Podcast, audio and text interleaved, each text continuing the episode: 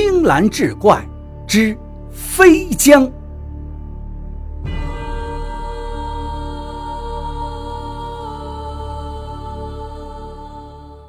书接上回，吴尘道长果然是道行深厚。他先命众位村民在法坛四周用墨线弹出四道直线，将坛子围起。自己手持一口紫青宝剑，口中念念有词。过不多时，只见头顶黑影闪过，举头望时，正是那僵尸在空中飞过。此刻，他也看见吴尘正在做法，不由得勃然大怒，狂笑一声，自空中扑下。吴尘却不慌不忙，抓起一张符纸点燃，用箭头一挑，指着僵尸喝道：“住！”如是者三，僵尸忽如一只断线的风筝般落了下来。此时，埋伏在潭边的村民们一拥而上，手拿锄头、扁担、铁锹，齐声呐喊。僵尸被众人围在中间，逃不出去，满脸狰狞，张牙舞爪，作势欲扑。村民见此情形，心中都感惧怕，因此也只是围着呐喊，无人敢上前擒拿。相持片刻之后，僵尸忽然张口喷出一股浓雾，其色墨黑，其味恶臭。村民闻之欲呕，头昏脑胀，纷纷倒地。无尘道长见状大惊，急忙奔下法坛去救人。那僵尸借此时机腾空一跃，随即飞入夜空，向着山里而去。吴尘从怀中摸出几粒药丸，用水化了，含在口中，喷在村民身上。不多时，他们果然都醒转过来。吴尘道：“不易这妖孽竟有这等本事。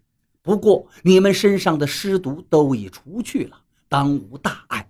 那妖孽已然受伤。”现在暂时不能伤人，千万不能将他放过。今日一定要将其诛杀。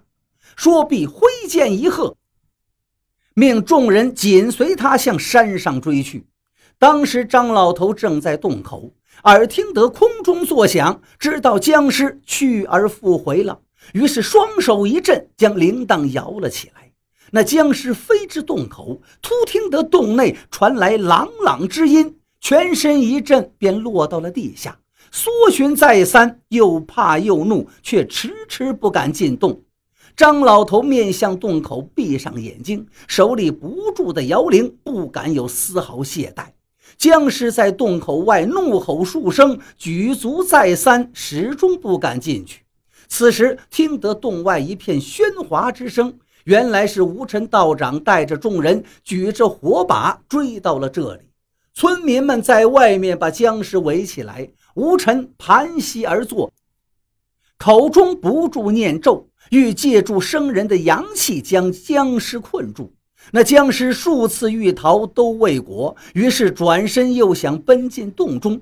而此时张老头已经摇了半个多时辰了，双手又困又麻，逐渐感觉这铃铛重如石磨，连身上的衣服也已被汗水浸透。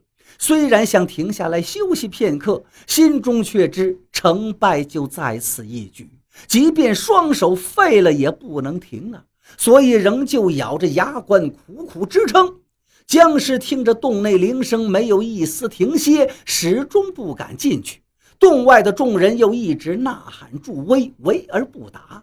眼见得又过了半个时辰，东方的天际逐渐就亮了起来。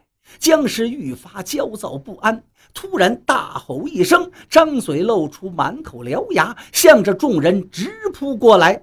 众人心中本就恐惧，一见僵尸扑来拼命，不由个个心胆俱寒，一声呼叫便四散而逃了。值此危急时刻，吴尘道长大喝一声，挥剑而起，与僵尸斗在了一处。众人躲在远处观战，不敢近前。斗了片刻，耳听远处鸡鸣之声传来，一轮红日终于在云层中透出，阳光照在僵尸身上。只见他动作越来越慢，越来越缓，最后低吼一声，倒在地上一动不动了。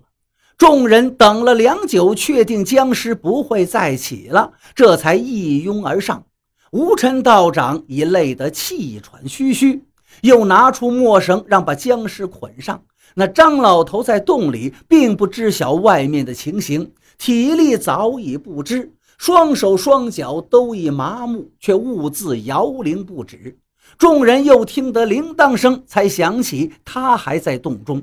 急忙奔进去，把他扶出来。张老头腿软腰酸，浑身大汗，如同大病一场。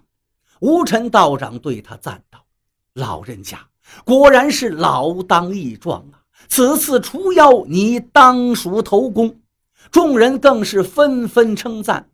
村长问吴尘道：“道长，这僵尸如何处置？”吴尘道：“需用火烧。”否则，他一接地气，仍有后患。村长当即带人架起柴堆，一把火把那尸体烧了个干净，终于除了这一大害。吴尘告别诸人，便回了清风观。临别之际，对村民的报酬是坚持不受。回去之后，据说因为接了湿气，也是大病一场，养了数月才堪堪痊愈。而张老头自此以后就落下了这个病根儿，也干不了农活了。村民们便凑钱让他在此间开了这个茶肆，也算是报答他的大恩。今日听蒋府台发问，才将这段往事道出。等张老头一番话说毕。早将蒋福台以及随从二人听的是又惊又奇，咋舌不已，半晌才回过神来，当即一伸拇指道：“老人家真是宝刀不老，蒋某佩服佩服。”张老头哈哈一笑道：“让客官见笑，只要除了此妖，就算舍了性命也值当啊！”蒋福台心中更觉敬佩。眼见日头西斜，时候不早，便叫张老头来结了账。临走时，还多给了他些散碎的银两。张老头自是称谢不已，恭恭敬敬送三人离去。待出门上路，一个随从不解地问道：“大人，何以对此乡野之人如此的高看呢？”蒋府台回道：“今日我方知晓。”乡野村夫之中，也有勇冠三军、深明大义之人。